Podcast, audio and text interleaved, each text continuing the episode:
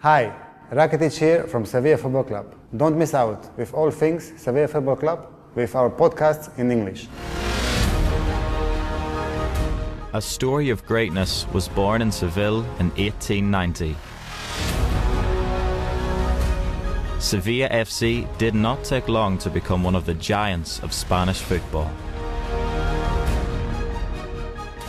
But hard times did come in the second half of the 20th century. Five decades without a trophy, a final, and there were even some painful relegations.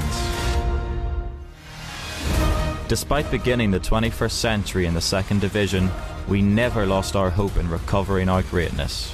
We went up and everything changed. And the good times came rolling in.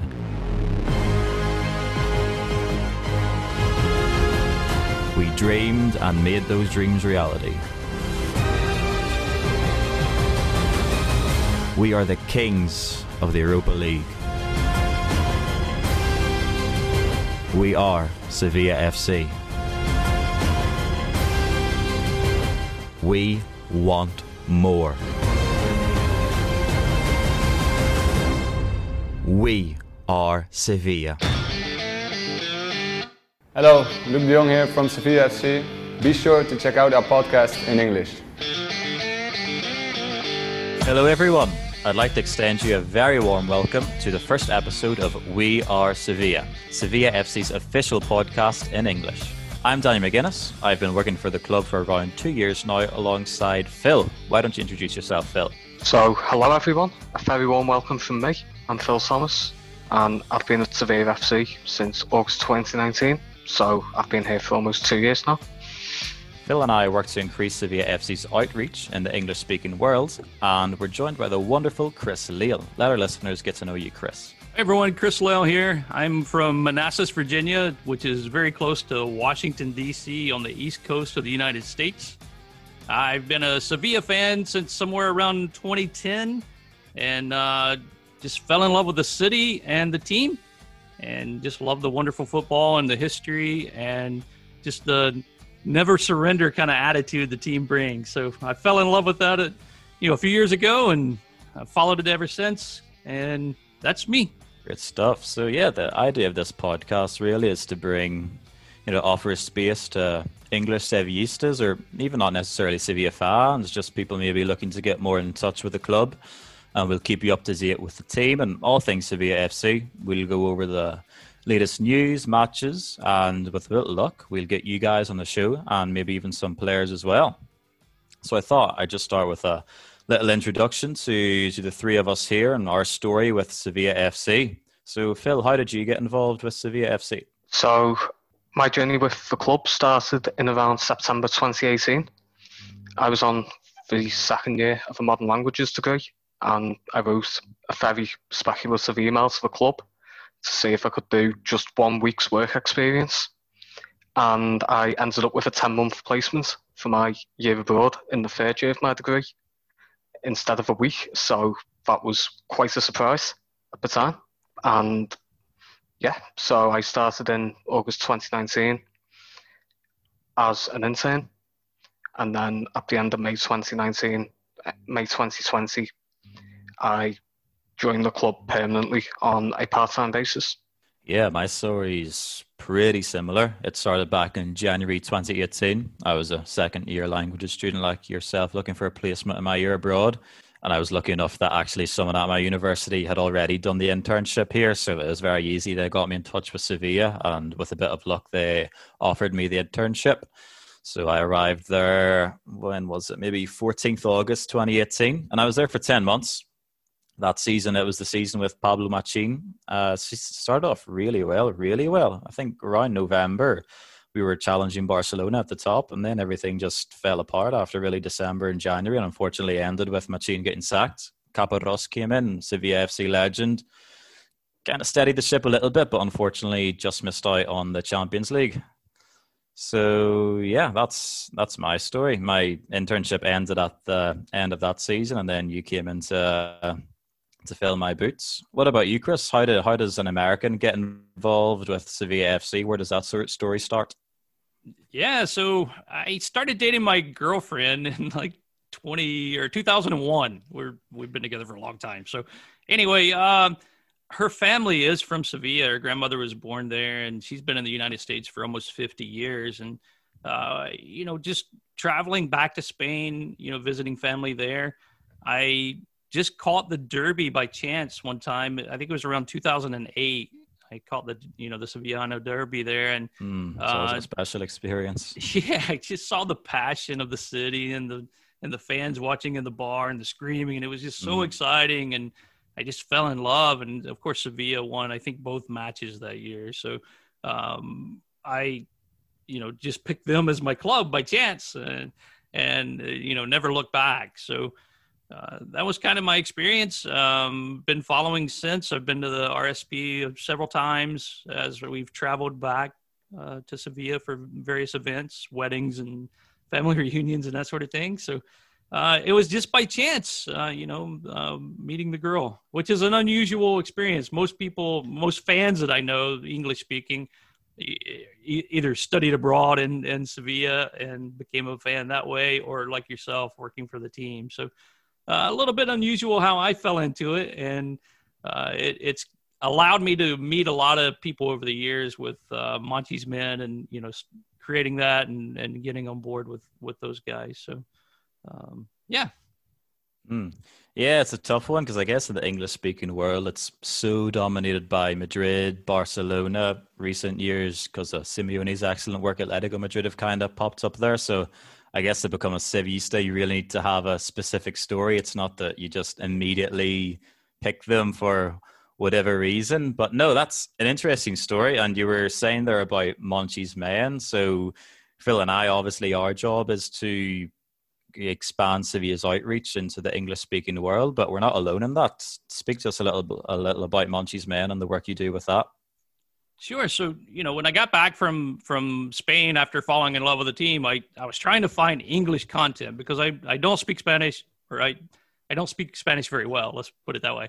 And uh, I I had a hard time finding you know information even the games. I mean it was hard at that time getting the games. We had to find illegal streams. There was no coverage coming here in the us except for barcelona and madrid games. That's the only thing you could watch uh, so we were always trying to find these crazy uh, streams and just searching for information on the team, the content. I came across Monchi's Men. A, it was a WordPress blog at the time, and there was a few of us on there.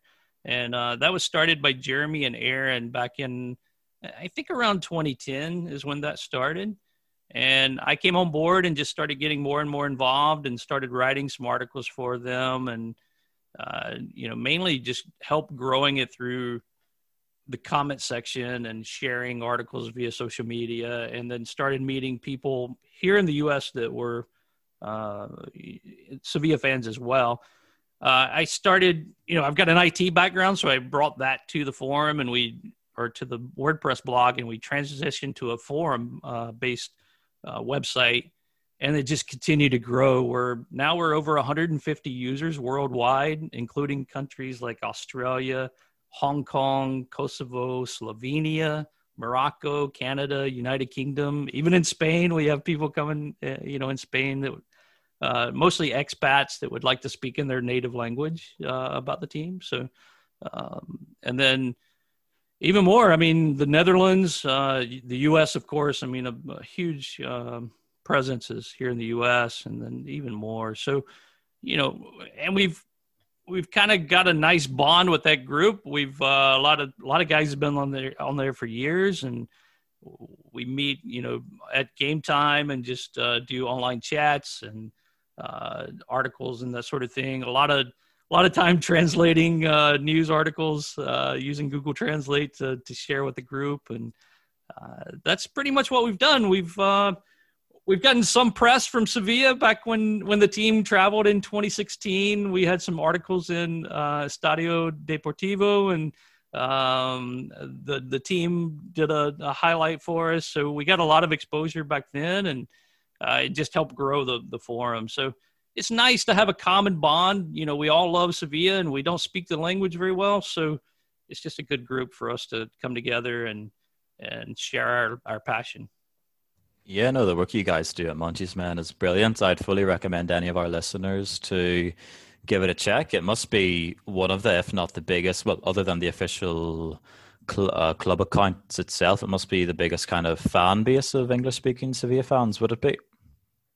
I would imagine so. I can't imagine any other, unless the UK group there has a, a larger following. But to my knowledge, we're the largest English speaking uh, fan base um, that's not an official Peña. we need to work on that, actually, I think.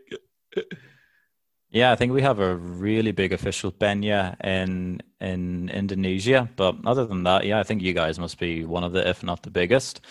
But yeah, as you said, 2010, I'm sure the English content coming out of the club wasn't wasn't the wasn't the greatest. Probably back then, social media was just really getting started. I remember whenever I arrived, August 2018, I think on Twitter we were on like 55,000 by the time I left by 85,000 how did the how did things develop in your year Phil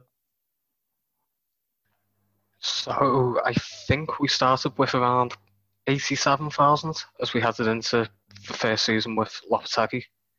And I think by the time we won the Europa League 12 months later, instead of nine months later, obviously, I think we'd managed to reach just shy of 120,000. And since then, we've really grown much quicker, much quicker this season, particularly, particularly with being in the Champions League and progressing to the latter stages. So I think we're now on to 172,000 now. Yeah, so, the growth this season has been crazy, but I think you're completely right. It's really helped that Sevilla now have, you know, hopefully will cement themselves as the fourth place team in the league. I think Lopetegui's doing everything he can to do that. As we, you know, obviously, that in Europa League success against Inter Milan surely helps a lot. So hopefully, little by little, the team does their work out in the pitch, and then me, you, and Chris, we do what we can to get Sevilla out into the English speaking world as as best we can. And I think it's not just on social media. I think the club have really embarked upon a project of internationalization. Back in January, they signed a five-year uh, partnership deal with FC Bangalore United. They have just won their regional uh, division for the first time in their history. A few months back, there was the deal with AliExpress, and I think I remember reading that our Chinese social media account on Weibo is actually it has the record growth out of any of our social media accounts at the moment. So I think things are certainly looking promising in that regard, and hopefully with this kind of content, we can push. We can really encourage more English listeners to get in touch with Sevilla FC. I think, and then in terms of this internationalization, obviously we have pre-season, post-season friendlies and trips obviously not been possible recently due to the pandemic, but I remember a very special one to America. And I think you had a story from that, Chris. That must have been special for you to have Sevilla come over to the States. Yeah, we, we've gotten lucky. They've, they've come to the States several times. Uh, the first one that I was able to make was in 2016, and it was kind of a last minute like thing. It wasn't announced by the team at a at an early stage, so you couldn't really make travel plans and um, I found out about it maybe on Wednesday or Thursday of the week. We got in our car and drove from Virginia down to Florida, which is a 13 hour road trip, I think. Uh, well, 13 hour one way to get there, and uh, met met up with uh, the team. Uh, Jesus Gomez was so gracious in helping us get access uh, to the stadium and, and to the team. And we actually got in and got to watch them play River Plate uh, River Plate and um, won a cup. It was kind of strange. We only played one game, I think, and we ended up winning the cup from that little friendly. But uh, it was cool because we were, you know, we were sitting right behind the team. Like the bench was right there. We were two or three feet from the team. And of course, some of the Sevilla fans were there, were just bothering the guys throughout the game, trying to get autographs and that sort of thing. And I'm sure they got annoyed with us, but just having that kind of access was so cool. And I got, you know, a lot of autographs and got to meet a lot of people. Got to meet Jose uh, Jesus Gomez, which was unbelievable. He's such a great guy, and we met, um, you know, some of the players' family that lived in the United States at the time. So it was just cool. It was a cool experience. it rained like crazy right before the match. It came this huge thunderstorm, and they cleared the pitch. Everybody had to go into this little gymnasium, and all the Sevilla fans that were there were starting to do chants, and they were trying to have this weird like high school basketball tournament. and the soccer fans were so loud; they were so uh, enthusiastic and singing Sevilla chants, and the River Plate uh, fans were doing the same that they actually kicked us out of that venue and uh, you know were threatening to arrest us because we were too loud and interrupting the basketball tournament. Wow. it was just such a cool, unique experience. yeah, and it, there's a lot of you know Sevilla fans there that that weren't English speaking, that they were you know from Sevilla and that sort of thing. So we met a lot of cool people. Um, you know, some that are still friends today that aren't necessarily members of the Monchis Men group, but you know we we've we met then, and then we got together in 2019 in the summer. Uh, really cool trip. You know, the team came to Dallas and spent a whole week in Dallas, almost a week, training on their facilities there, uh, which they have some really nice facilities in Dallas, Texas. And they played kind of two friendlies, one friendly against uh, the Dallas um, MLS team, and then another game right after that with the Dallas, with whatever their B squad is. I don't even know. But anyway, again, great access. We got to go to the hotel room and or to the hotel uh, that the team was staying at, and we met a lot of players and a lot of coaches. And uh, I actually got to meet Monchi for the first time, which was kind of cool. Mm, um, that must have been a special experience for Mr. Monchi's man to meet to meet the man himself. It, it's unique because we Monchi's Men's got uh, a logo. We we named Monchi's Men because that's how much respect we have for the guy and what he was able to to do uh, for the team. Right, like he took this team that was struggling and and basically created a platform that allowed them to compete with the big guys and start to win mm-hmm. European yeah, trophies. There's, there's no Sevilla FC without Monchi. And the you know Jeremy and Aaron when they started Monchi's Men they, they wanted to honor that and that's why we're named what we are. And then I don't know, maybe 2015 or something, we created a logo for Monchi's Men and we used his likeness in the logo. And we had this big, huge banner printed. And this thing's like eight foot long and it's a big, giant Monchi head in the center. And I brought that with me to Dallas. I'm flying around with this big banner on my back. And uh, anyway, so I got a chance to have Monchi sign his head as we're there in Dallas, which was so cool. I mean, it was so an experience awesome. that must have been. it was just so. I don't think I stopped smiling for like three weeks after that, but uh, so gracious. The team was, and I think that's what made me fall in love with the team even more is just how nice that the representatives of the team were to us and how gracious they were and how appreciative that they were that we, I guess, took the time to come out and see them and you could just see that it was more of a family kind of with the team. I mean, you, you saw um, Jose Castro like walking around with Monchi talking and um, Fernando Navarro there, you know, talking with Monchi before. And it was just so close to like a close outfit. And everybody's so gracious. Anyway, we went from Dallas and then we flew to Boston and played Liverpool in – the Liverpool owners baseball stadium. Mm, I remember that match. Yeah, so it was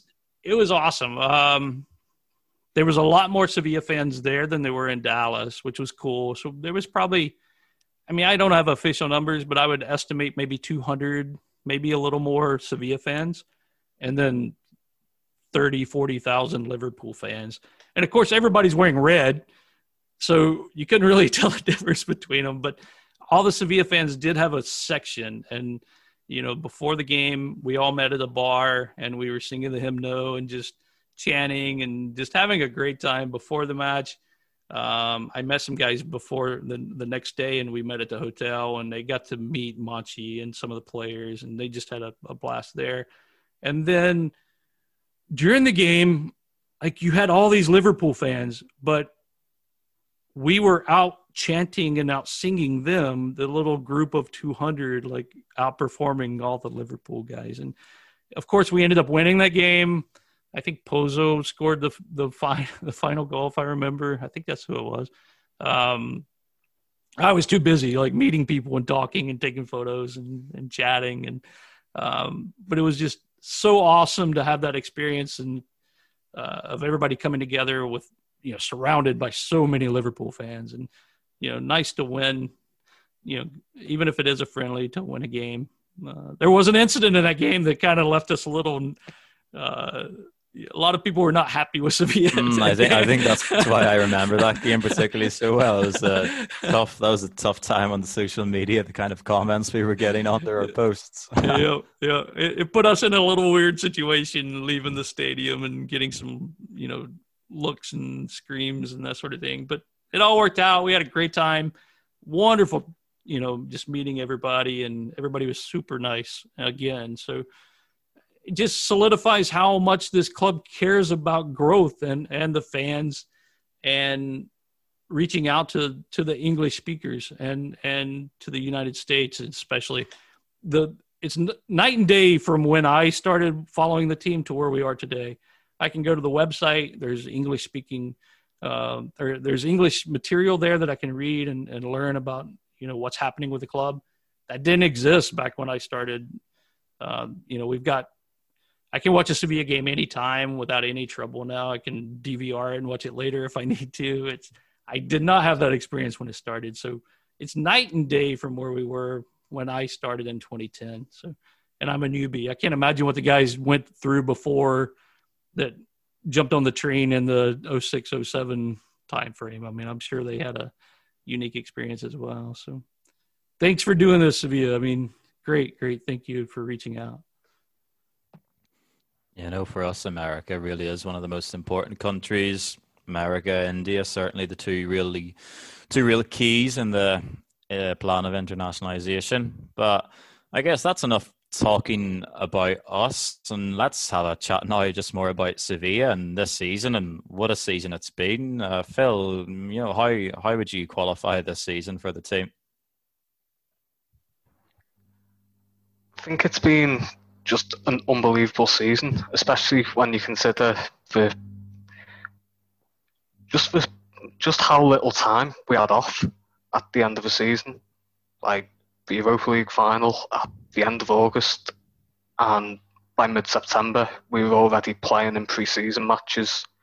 It's been quite an intense run for. You can't, yeah, you can't overstate the importance of that. Really, I think I remember a Lopetegui interview. It was that the majority of the players had 11, 12 days off, and the internationals, they had nothing. They went from Cologne straight to international duty and international duty straight to Budapest. Of course, that was it was an interesting way to start the season with that match in Budapest. I think maybe a lot of people had written us off in that match against Bayern, and you can understand why after how they played in August especially in that Champions League run. But we did give them a very good game in the end. Maybe another day we could have won, potentially, with that chance late on. Mm-hmm. So yeah, it was a great performance. That unfortunate En-Nesyri chance at the end, and then Bayern just kind of took it in injury time. But yeah, what's what a way that would have been to start the season after yeah, as you say, the kind of ridiculous amount of rest that was afforded to the team. I can't after the Herculean effort in the Europa League and then to be afforded ten days off, no nowhere near enough. Definitely not. And I think you could see that at the start of the season because the first six games were a bit of they were a mixed bag of results in the league. Like there was a little spell where we we didn't win a match, but since the start of November, they've just been on an unbelievable run of form in the Champions League and La Liga. They just they didn't look like a team that had had two, three weeks off. Yeah, October was a tricky month. I actually remember that because with the incredible run we had post COVID, I think what was it? It was a loss to it was an away loss to Granada, and I think that was the first loss in twenty games or something. And then we immediately went and lost at home to Eibar, which was the first loss at home in the entire year.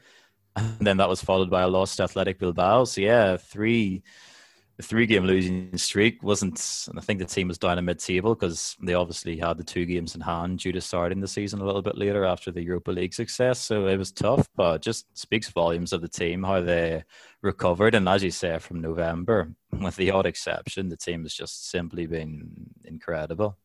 But even even during that stretch, you had the um, the game. You know, we tied Barcelona in that game. We tied Chelsea in the Champions League in that kind of stretch where we we did uh, drop those games uh, to Granada and Eibar. But um, so uh, it just kind of tells you like Lopetegui's still able to get results even when the team is having, you know, kind of a, a down time. And yeah, just unbelievable season so far, and and maybe one of their best ever. We'll see. You got a chance to do that, right? Mm-hmm. Yeah, I think it's just uh, one of the articles we were doing the other day. It was that Sevilla, I think their record points tally was set in 2015 under Emery. Arsenal fans will be well familiar with him with uh, 76 points. The team's currently on 70. So, yeah, absolute great chance to beat that. Uh, you know, to have the best season in Sevilla FC history in La Liga. See, in La Liga, I think you can see with how you know, still within a mathematical chance of winning the league for Sevilla in this era of Barcelona and Real Madrid. That's simply excellent, and not just the and not just La Liga. I think in the Champions League, as Phil was saying, very very strong group stage.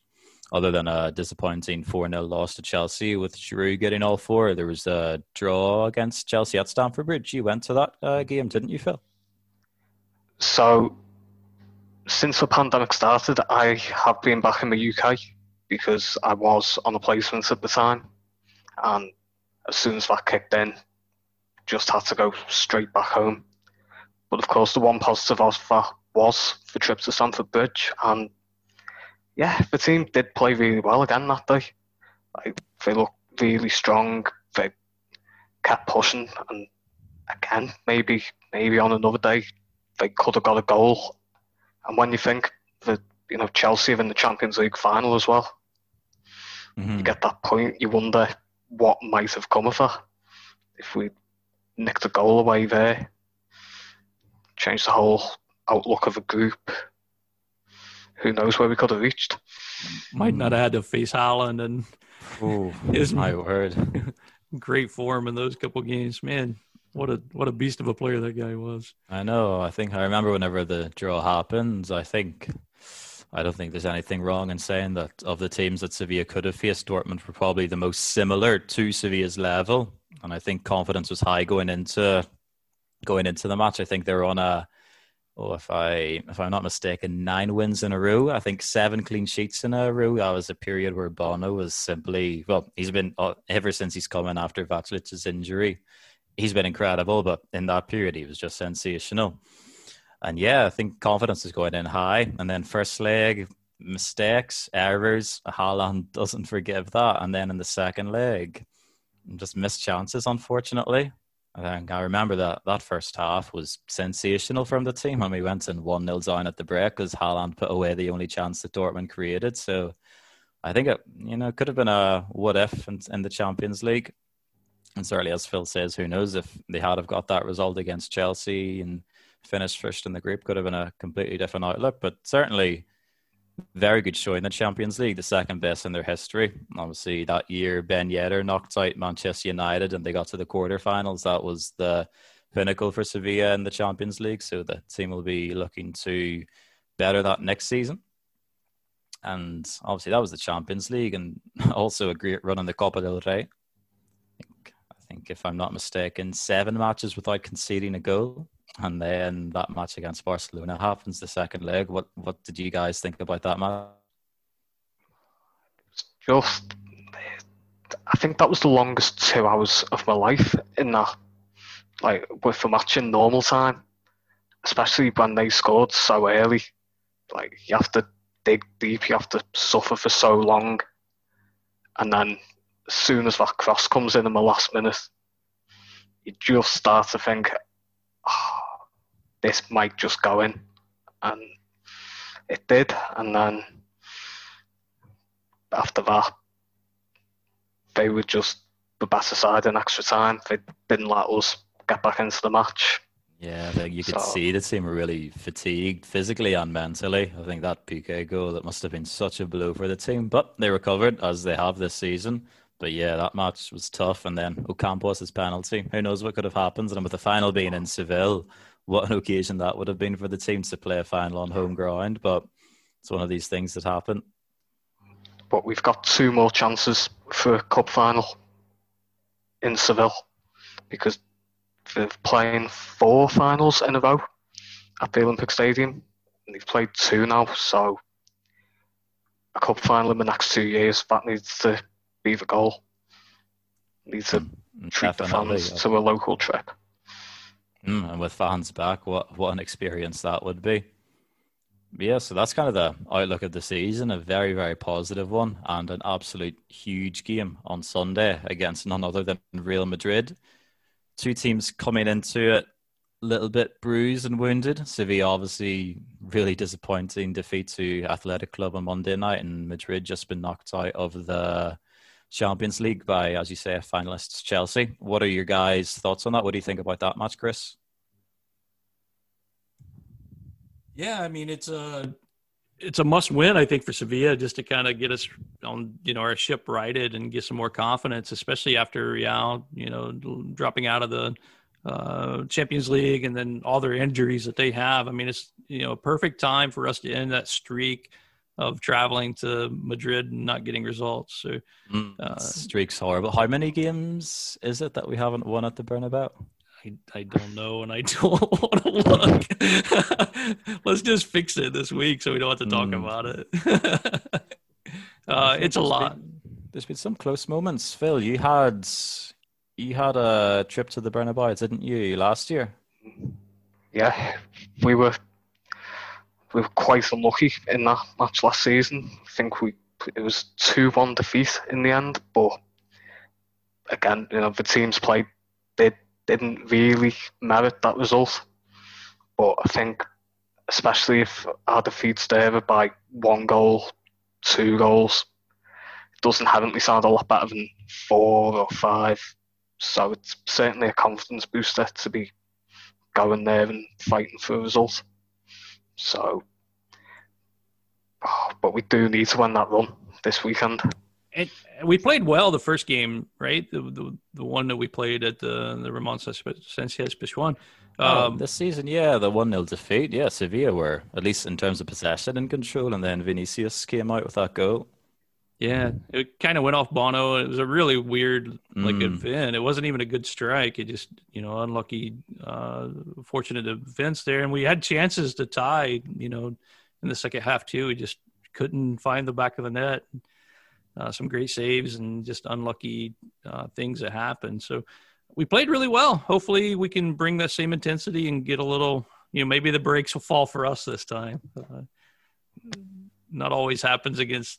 You know, it doesn't always happen against. Uh, you know, Real Madrid or Barcelona, but hopefully this time it does. Yeah, against the big two, you need to be at the absolute top of your game. But it's a strange one, just how how unfortunate the run away from home has been. Because I think in the home we've had some big scalps against them. I remember the year I was working there as an intern, we had an amazing three 0 win. Uh, I think uh, André Silva got a double with Ben Yedder with the other, and what a performance that was! Really outclassed them at home. So here's hoping on Sunday they can set it right after so many years and get the win that would keep the team in the title race. Obviously, very difficult. So after the defeat to Bilbao, but who knows? We'll need to see what happens this weekend with Barcelona and Atletico. Maybe, maybe there'll be a surprise. If there's a draw, you know, you never know. As long as you're in that race this late on, there's no reason why it can't happen. And this season, Yeah. especially, it's a weird season. Hmm. very, Who knows? Who very knows? strange results.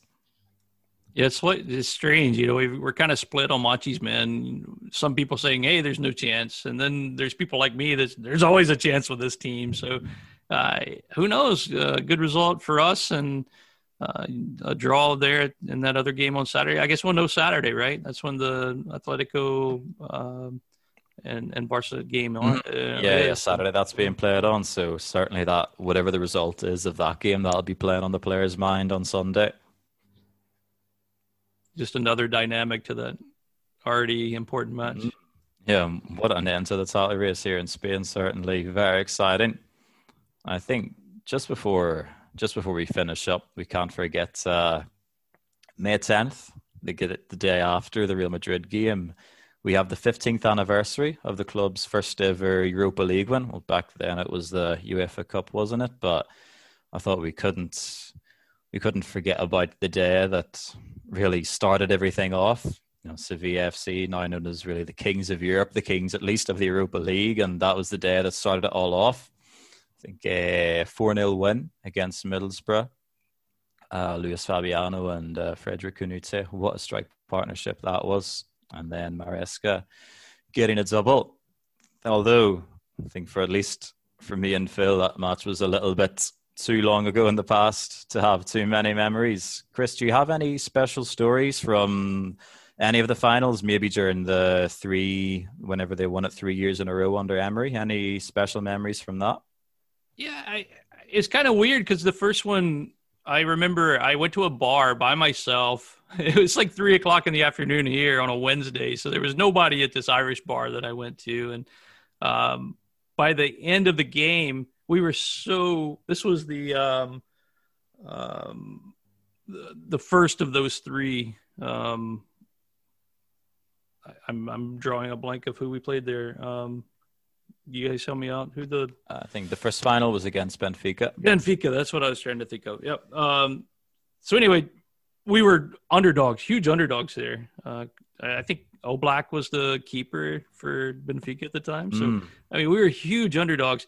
And by the time the game was over, I had the whole bar like cheering for Sevilla. It was it was fun, right? I think there's one little special memory everyone after that, members of Monchi's Men that are here in the in the Washington D.C. district, have gotten together at a bar to watch the finals, uh, except for last, you know, the last final there. Um, uh, we had to watch virtually, but uh, yeah, just you know, great memories. Another little special one that I remember during that streak is Emery actually did an interview with me for Monchi's Men during that time, and he was so gracious and and he used like a, a, translator, not from the team, like his own personal translator to do some of the English Spanish translation. And he did a, a nice interview with us. And uh, we followed that up by sending me a, a, Sevilla kit, you know, signed by Emery and some photos and stuff. So just those little pro- personal touches just mean, you know, made it mean even more. So uh, yeah, just crazy times. Um, just enjoying watching the victories. The little town of Sevilla winning all these trophies. It's unbelievable. No, it really is an, an, incredible story whenever you think about it. I think a lot of people joke about Sevilla being kind of Europa League merchants, but I think whenever you put it into context, it's really incredible. And it's all thanks to the work of, you know, what your what your fan club is named after, Mr. Monchi. I think whenever you, whenever you think that they won the UEFA Cup in 2006 and they started that century in 2000, they were almost bankrupt in the second division.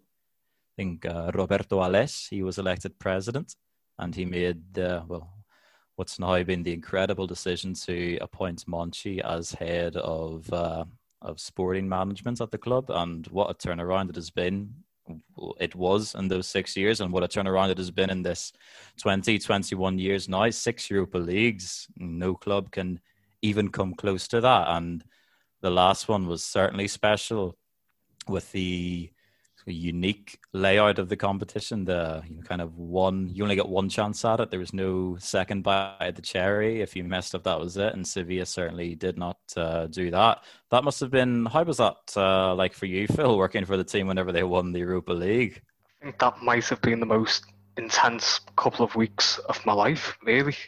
It was, it was just quite incredible to see the team like on the back of like the run they'd had in the post-pandemic season. Like they didn't lose in La Liga after the league resumed, and then to go into that Europa League, and I'm not going to say comfortable. Like maybe the Roma game was comfortable, but they really, really went for it against Wolves, Manchester United, into you know clubs with some top quality players and to turn it round and especially against both United and Inter to come from behind after an early blow.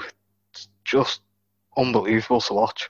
Yeah, I remember watching that United match in a in a bar with Spaniards, what with Sevillans, and it was incredible. Bono probably played the game of his life. How United didn't win that match, I'll never know. But Bono does what Bono does, and Luuk de Jong came up with the winner. But what a match that was! And Diego Carlos's bicycle kick in the in the final. I think if there had been fans at the stadium, if there had been people being able to be in bars and stuff like that, or in the city, what a celebration there would have been in the city that night.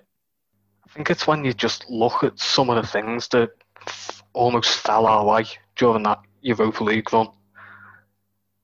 It's like any other team, they talk about moments like that and they come over maybe 10, 20 years. And then every time we get into the Europa League, we have about like five or six moments like that a season. I think it's just it's just so hard to get your head around sometimes. You, you come to expect it almost, right? Like you you just know it's gonna happen. Like that gauntlet of games and to go into each one as underdogs was what a brilliant run. And and I think only Sevilla fans thought that we were going to win. Like I don't think anybody else gave us a chance, but as a fan, you kind of knew. I mean, we get to that stage and we see that trophy in front of us, we're going to go for it and and fight like heck to to get to it. So, and the team did, and got lucky, got some breaks along the way, and you need those sometimes. As that banner in the dressing room all the way through that run in Germany said, no one wants it like we do, and you know sometimes you can you can do things like that as a club, and maybe deep down you don't believe it, but I'd say here, a thousand percent we do, and it's just really impressive. It's so so unique. I mean, we've went from so many different coaches along the way. You know, the only consistency throughout the the wins is Monchi and and even you know presidents of the club you know have changed since that time. So there's two constants. It's Monchi and it's the fans. The fans weren't as involved this past year, which is even a greater accomplishment from Sevilla, I think, because they didn't have that passion of the fans in the stands to to, to, to make it happen, right? Like to help make it happen. And I think that just puts the importance of, of what Monchi's built that even through all the changes, the president's change, change, the, the, the coaching changes, the, the staff, the, the players, all the changes throughout the team, we still come out ahead and, and multiple years. I mean, it's amazing. It's just amazing. No, it really is the work that Monchi has uh, done at this club as you say, it's it's really without words, really, to have taken the team in financial ruin, second division, and now placed them amongst one of the top teams in Spanish football. I think uh, also the, the, financial aspect also can't be underestimated. I, a report came out, oof, I don't know, maybe three, four months ago, and Sevilla were the only, let's say, top major club of say maybe the top ten clubs in the world that actually didn't have a loss of revenue after COVID I think so many clubs seeing their revenue decimated with no fans coming in, perhaps sponsorship deals not uh, coming through. And Sevilla actually posted a profit in the coronavirus times. So I think the entire work from Monchi has just been incredible. And the team now, after their love story with the Europa League, now can hopefully cement themselves really as the as the fourth team in Spain and you know co- constant Champions League qualification. And what they've done this season, qualifying with five games to go, the quickest ever in their history, certainly suggests that the team is on the right track to achieve that. But yeah, no, thank you guys. Thank you guys for the chat. It was great to it's great to sit down and have a chat with you, especially you, Chris. It was great to find out about the stuff you do over in the States with Monchi's Men. And I fully recommend any of our listeners, please give it a check. There's a particularly special episode where you had Mr. Monchi on himself, the man himself. Oh, that must have been some experience. Oh, without a doubt. I mean, the the actual opportunity, and thanks for your help in that in that interview as well. But the the chance to have Monchi on and to ask him questions and man, it was it's such a gracious interview. He he did that after oh man, there was some like schedule changes, and they ended up having practice like really late, and I think we ended up getting on at like 9 p.m. or something your time. Mm, I think, if I'm not mistaken, I think a player had maybe tested positive for COVID, and as a Ah. result, they had to rearrange training until uh, until the evening. Not Yep. 100 percent sure, but yeah, I remember it was a pretty late call. But what an experience was to get on and talk with Monchi, and for me to be his voice in that interview. it was so cool. We actually did two two episodes of our podcast on that one where we released the English version that you helped us with, and then we also uh, released the Spanish version, which was just him and Manuel uh, chatting with each other. So, uh, man, great experience, and it's just um, it's great to share this common passion. I said it earlier; it, it's so awesome, and yeah, check us out, monchismen.com we'd love to have more people you know join and, and chat about the team and uh, and thanks for putting this together and having me on Oh, our pleasure. So yeah, this is the first ever episode of We Are Sevilla, and this is kind of a taster of what you guys can expect. A little bit the history of the club, current affairs, match analysis, personal stories with the club, and, and most importantly, we'd love to get fans on in future episodes. We'll uh, we'll organize that, and maybe some of the English speaking players. That would be a wonderful experience. So yeah, this is what you guys can expect please give us any feedback as we said this is the first episode we really want to know what our fans want. We you know we want to give uh, sevillistas and anyone with a remote interest in the club exactly the content they want. So yeah that's all from me. Do you guys have any parting comments? Let's win sunday. Vamos. I'll see how to shoot well thank you very much. Thank you very much. And we'll be with you next week. Hey, here Bono from Sevilla. Check out our new English podcast on Spotify. we are sevilla